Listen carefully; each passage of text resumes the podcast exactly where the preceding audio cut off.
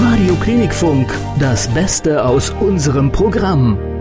Und wir sind hier beim Radio Klinikfunk Talk. Wir haben heute Katharina Östemer hier zu Gast im Studio, Yogalehrerin und Coach hier aus Wiesbaden. Jetzt wollen wir doch mal ein bisschen was hören, was, was man bei der, bei der Ausbildung im Yoga so alles lernt, was du da so gemacht hast, was, wir da, was man sich darunter vorstellen muss, was man da lernen muss, um richtig Yoga dann auch jemandem anderen beibringen zu können. Ja, also das Erste, was äh, wahrscheinlich der Unterschied zu einer Yogastunde in einem Yogakurs ist, egal ob das jetzt in einem Verein oder in einem Yogastudio ist, ist, dass man sich eben auch theoretisch mit dem Yoga befasst, dass man etwas über die Geschichte lernt. Da hat es ja dann auch verschiedene Zeitabschnitte gegeben, dass man aber auch etwas äh, darüber lernt, äh, was wichtig ist, wenn man eben diese körperliche Praxis, die die meisten von uns mit Yoga verbinden, praktiziert. Da geht es dann wirklich ganz konkret um Anatomie und Physiologie. Das heißt, heißt, das, was äh, ja hier auch äh, wichtig ist, ist einfach zu wissen, wie kann ich üben, ohne dass ich mir eine Verletzung zuziehe. Was kann ich machen, wenn zum Beispiel die Schulter schmerzt oder das Knie nicht mehr so ganz taufrisch ist. Solche Dinge spielen eine Rolle. Dann geht es aber auch darum, wie kann man eine Yogastunde so aufbauen, dass man danach mit einem Lächeln aus dem Raum geht, dass es einem gut, gut tut und gut geht. Damit währenddessen aber auch danach. Es geht um die Methodik, Didaktik. Also es ist ein ganz weites Feld. Da gibt es eben auch ganz unterschiedliche Möglichkeiten, das zu erlernen. Okay, das, das ist auch schön, dass man dann auch wirklich dann auf diese ja, ich sag mal, die, die Bedürfnisse des Einzelnen eingeht und nicht dann die Leute überfordert oder nicht sagt, oh, jetzt müsst ihr mal eine Übung machen, egal ob jetzt eure Muskeln und Knochen da, da eigentlich mitmachen und dann hat man am Schluss irgendwie, ja, sich nichts Gutes getan. Das, das finde ich gut, dass da auch drauf Wert gelegt wird. Das ist natürlich auch wiederum sehr lehrer- und stilabhängig, aber grundsätzlich ist es so, dass ähm, meine Herangehensweise ist, dass ich einfach schaue, wie ist die Gruppe. Je homogener sie ist, umso leichter ist es natürlich für mich. Je heterogener es ist, umso mehr Aufmerksamkeit muss ich natürlich darauf verwenden, irgendwo ein, ja, eine Mitte zu finden, die für alle machbar ist, dass auch diejenigen, die schon so ein bisschen erfahrener sind, sich herausfordern und auch so ein bisschen ihre Grenzen erweitern, dass es aber für diejenigen, die noch am Anfang stehen oder die vielleicht irgendwelche Einschränkungen haben, auch machbar ist. Und das geht natürlich nicht ohne die Selbstverantwortung. Also ich finde das Bild eines Bergführers für einen Yogalehrer ganz schön, weil ich habe eine Route gewählt, geplant für eine Yogastunde und gebe dann eben entsprechend auch Hinweise was wichtig ist, um eben trittsicher den Weg voranzuschreiten. Doch schlussendlich kann ich nicht in das Empfinden und in die Körper von meinen Teilnehmern reinschauen. Das heißt, da ist es auch einfach die Selbstverantwortung, in den Körper hineinzuspüren und auch wirklich ganz ehrlich zu sich zu sein und zu sagen, okay, das liegt noch außerhalb meiner Möglichkeiten, weil das ist eben auch ganz wichtig. Yoga ist ein Weg, das ist nichts, was man vielleicht zehnmal macht und dann ist es gut, sondern es ist eine Praxis, die man regulär und regelmäßig praktiziert. Und wenn man das dann tut, merkt man auch die Fortschritte und dann sind auch Sachen möglich, die vielleicht von einem halben oder einem ganzen Jahr nicht möglich gewesen sind. Und die Schulung des Körperempfindens, des Körperbewusstseins, der Selbstwahrnehmung, die ist für mich persönlich eben auch ein ganz wichtiger Aspekt, dass ähm, die Teilnehmer meiner Kurse einfach auch für sich selbst Verantwortung übernehmen können, was ja dann auch für den Alltag ganz, ganz wichtig ist. Ja, das stimmt. Das ist richtig. Wie lange hast du jetzt schon für deine Ausbildung äh, gearbeitet? Wie viele Stunden hast du da mittlerweile reingesteckt?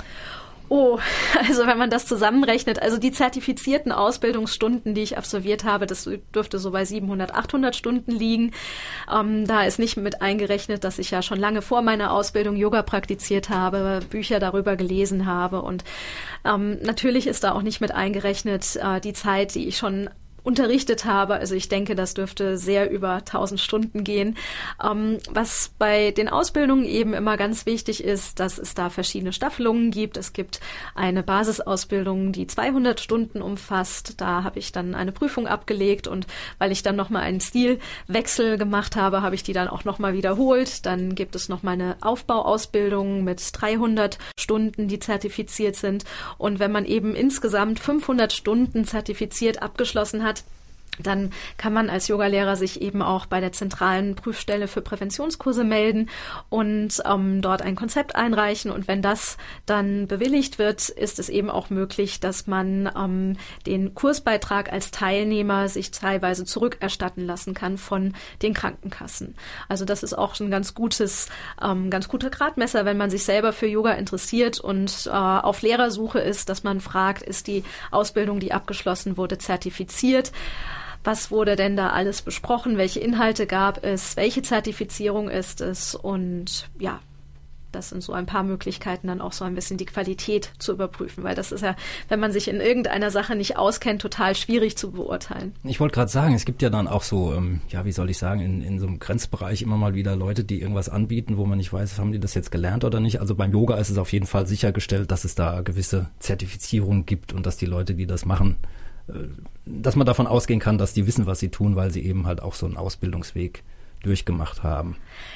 Ja, also ich meine, es gibt natürlich immer wieder die Ausnahmen, die die Regel bestätigen, aber ich glaube, grundsätzlich ähm, gibt es da durchaus so Richtlinien, die in den meisten Yoga-Ausbildungen, die zertifiziert sind, auch eingehalten werden. Und dann ist es, wie gesagt, auch wirklich ähm, ein Stück weit die Lehrerpersönlichkeit und auch die Schwerpunkte des Lehrers und ähm, wie er den Unterricht gestaltet. Von daher würde ich das ähm, ja aus mehreren Aspekten heraus angehen wollen.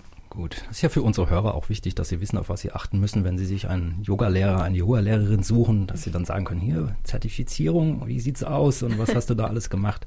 Also Ehrlich da, gesagt wurde ich das noch nie gefragt. Aber, Aber der es. Unterricht spricht vielleicht auch für sich dann. Ja, das ist wahrscheinlich, kann man sich dann ja orientieren. Genau. Gut. Wir sind schon irgendwie so auch so ein bisschen bei der Philosophie gewesen. Wir, wir sprechen gleich auch mal so ein bisschen über diesen achtgliedrigen Pfad, denn das haben wir in der Vorbesprechung mal so, so thematisiert. Ich bin sehr gespannt, was das ist. Das hört sich ja erstmal so ein bisschen, naja, was, ach, hm, ja, ein bisschen esoterisch an, wenn ich da so ein bisschen äh, das so sagen darf, aber du wirst uns das gleich nach der nächsten Musik mal erklären. Marty and the Bad Punch, Sakopane haben wir auf dem Plan und danach noch Jimmy Somerville mit To Love Somebody. Autumn daylight fall Thomas bei uns im Studio. Sie ist Yogalehrerin. Du hast ja eben schon ein paar Worte zum Yoga gesagt. Du hast jetzt da so eine so eine Übersetzung für den Begriff. Ja, also eine richtige Übersetzung nicht, aber ähm, man kann Yoga, was ja aus dem Sanskrit stammt, herleiten von einer Wortwurzel, die Yui heißt. Und das ist sehr nah am deutschen Wort Joch. Und in dem Sinne heißt Yoga auch verbinden, ähm, zusammenbringen, zusammenführen.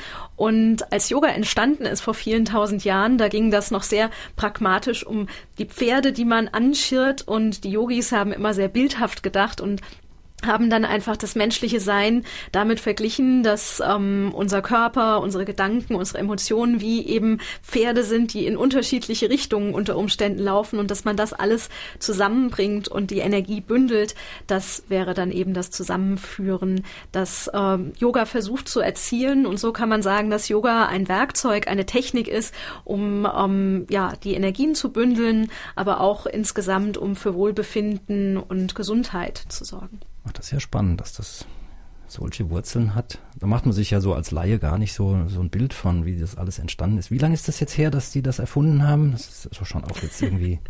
Also man kann es äh, zweifelsfrei bis 1500 vor Christus nachweisen.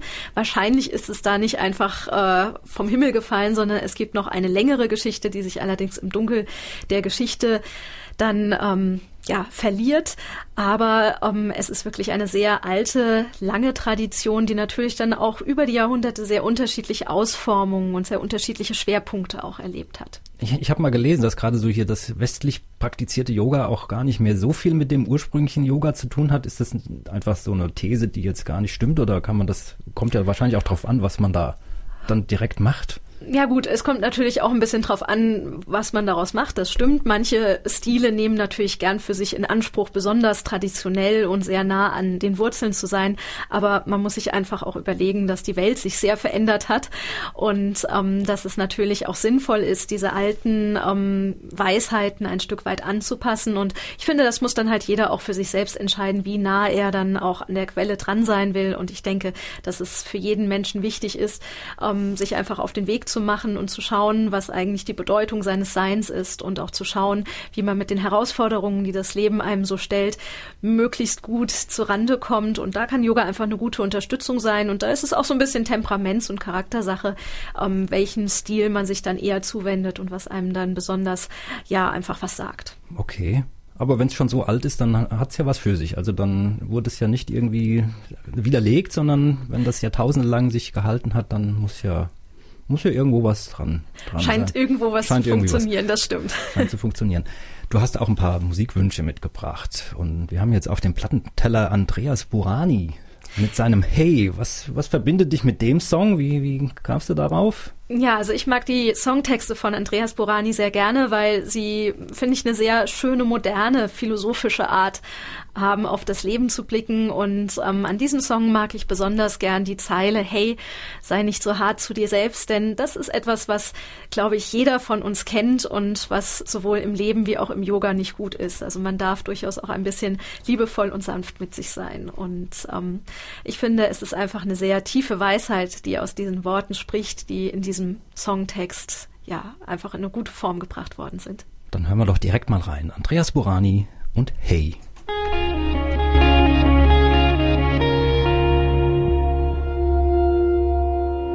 Wenn das Leben grad zu allem schweigt. Better Days von Roosevelt. Ja, ganz entspannt am Sonntagnachmittag, die Sonne scheint, gute Musik und einen ganz entspannten Talk haben wir heute mit Katharina Östemer, unserem Studiogast. Wir sind immer noch beim Yoga. Dieser eine Gelehrte Patanjali, Patanjali. ah, der hat so ein Grundlagenwerk geschrieben, das hast du mir erzählt und vielleicht kannst du das noch mal so ein klein bisschen erläutern, was er da eigentlich so reingepackt hat, was, was man sich darunter vorstellen muss. Ja, also das war im Prinzip so die erste Zusammenfassung, die schriftlich niedergelegt wurde und die für eigentlich auch fast alle Yoga-Stile doch eine große Bedeutung hat. Und er hat das in den sogenannten Yoga Sutras getan, den, dem Leitfaden zum Yoga. Und das kann man sich vorstellen, dass jeder äh, jedes Sutra ganz kurz und prägnant ist, fast wie ein Aphorismus. Und ähm, jedes Sutra muss auch übersetzt werden und da gibt es natürlich ganz viele unterschiedliche Übersetzungen und Interpretationen. Und in diesen Yoga-Sutren hat er den achtgliedrigen Pfad ähm, beschrieben, der für ihn eben der Weg des Yoga ist. Und interessanterweise beginnt das nicht mit der körperlichen Praxis, womit wir hier im Westen meistens zuerst konfrontiert werden, sondern ähm, die ersten beiden Stufen sind einerseits der Umgang mit der Welt und dann der Umgang mit sich. Also wie man sich gegenüber anderen verhält, wie man sich selbst gegenüber verhält. Und es ist im Prinzip eine Ethik, die er ähm, in diesen ersten beiden Schritten entwickelt. Es geht um so etwas wie Ge Gewaltfreiheit, um ähm, so etwas wie Reinheit in den Gedanken, aber auch in seinen Taten. Und erst dann kommen als dritte Stufe eben die Körperhaltung, die Asanas, die wir eben in einem Yogakurs äh, mit einem ganz großen Fokus praktizieren, um eben dem Körper die Möglichkeit zu geben, sich zu recken, zu strecken, um sich zu dehnen, kräftiger zu werden. Und dann geht es auch um die Regulierung des Atems, das sogenannte Pranayama, das ist der vierte Schritt. Und dann gibt es so ein bisschen wie ähm, ja eine Zäsur, denn die nächsten vier oder die letzten vier Schritte dieses Weges, die ähm, im Prinzip auch miteinander verwoben sind, sind dann das Zurückziehen der Sinne, die Konzentration, die Meditation und schließlich die Verschmelzung, die ähm, ja quasi auch Erleuchtung, von der es ja auch oft im Yoga äh, dann gesprochen wird. Ich glaube, für viele ist gerade deswegen Yoga vielleicht so ein bisschen esoterisch, weil sie sich dann immer so auf diese letzten vier Schritte irgendwie so konzentrieren, weil sie, ah, mit Erleuchtung so, da kann ich ja gar nichts mit anfangen. Aber wenn das auf solchen Grundlagen dann ja irgendwie basiert, die eben auch so eine ethische Grundhaltung irgendwie repräsentieren, dann, dann ist, macht das Ganze ja irgendwo so ein schönes Gesamtpaket. Also ich, Auf ich, ich finde das jetzt hochinteressant. Habe ich da noch sogar noch was Spirituelles? Mhm. Kann man das spirituell ist das, oder ist ja, auf jeden Fall. Also Yoga ja. hat auch durchaus eine spirituelle Dimension, aber ähm, was ich so schön am Yoga finde, ist, dass es einfach ein sehr offenes System ist und dass ähm, es eben auch möglich ist, wenn man mit Spiritualität nicht so furchtbar viel zu tun hat, erstmal sehr lange den Weg zu gehen, ihn über die körperliche Praxis oder eben auch eine Atempraxis, die dann schon zur Meditation hinführt, zu praktizieren und dass es dann gar nicht so wesentlich ist und wenn man vielleicht auch den Begriff Erleuchtung ein bisschen entmystifiziert mystifiziert, sondern sagt, also Erleuchtung ist eigentlich einfach ein Moment, in dem alles stimmt, wo man eins ist mit sich, eins mit der Welt und wo man vielleicht auch einfach eine Idee davon bekommt, was ähm, es mit dem Leben eigentlich auf sich hat, dann ist es zwar immer noch sehr, sehr groß, aber es hat, glaube ich, nicht mehr so diesen esoterischen Touch, von dem du eben gesprochen hast. Okay, das beruhigt mich jetzt auch ein bisschen. Also das, wenn man das komplett durchmachen würde, dann wäre man wahrscheinlich dann auch, ist man auch sehr lange beschäftigt, wenn man so diese Grundlagen dann und für sich dann entdecken muss mit dieser ethischen Haltung, dann das Körperliche und dann noch das Spirituelle. Aber da kann sich ja dann jeder, glaube ich, so wie ich dich verstanden habe, selbst aussuchen, in welcher Ecke er anfängt. Körper, Geist und Seele sind auf jeden Fall irgendwo mit im Boot. Und wenn ich das ausbauen will, ja, baue ich noch eine, eine spirituelle Ebene drauf und sage dann auch gut, wie ist eigentlich mein Zusammenleben mit den Mitmenschen. Finde ich hochinteressant. Yoga wird mir immer sympathischer. Mir hat immer Gedanken. Ich habe überlegt, ob ich selbst nochmal mit dem Yoga wieder anfange und dann ist immer so, ach, bin, ist das nicht zu anstrengend und bin ich da nicht zu unbeweglich. Du hast jetzt mir diese, diese Angst schon genommen, aber ich denke dann auch immer so, ah, komme ich da außer Atem oder was? Und jetzt hast du da so eine schöne ja, also Schon beim schönes Yoga Detail. kann man grundsätzlich die Intensität selber bestimmen. Natürlich äh, guckt man erstmal, ob man in eine Flow-Klasse geht, die sportiver ist, oder ob man in eine ruhigere Hatha-Yoga-Klasse geht. Aber egal, wo man sich befindet, ähm, gibt es immer die Möglichkeit, ähm, ein kleines Päuschen einzulegen. Da gibt es eine Position, die sich Stellung des Kindes Balasana nennt. Ähm, und da kann man wirklich jederzeit äh, seine Zuflucht Zuflucht suchen. Und meine Lehrer haben immer gesagt, die wirklich fortgeschrittenen Yogis wissen, wann es Zeit ist, eine Pause zu machen und eben Balasana einzunehmen. Ach, jetzt ist mir noch ein Stein vom Herzen gefallen. Ich glaube, mit dem Yoga fange ich doch wieder an. Mehr Programm-Highlights und alles, was sonst wichtig ist, auch online auf www.klinikfunk.de, bei Facebook und Instagram.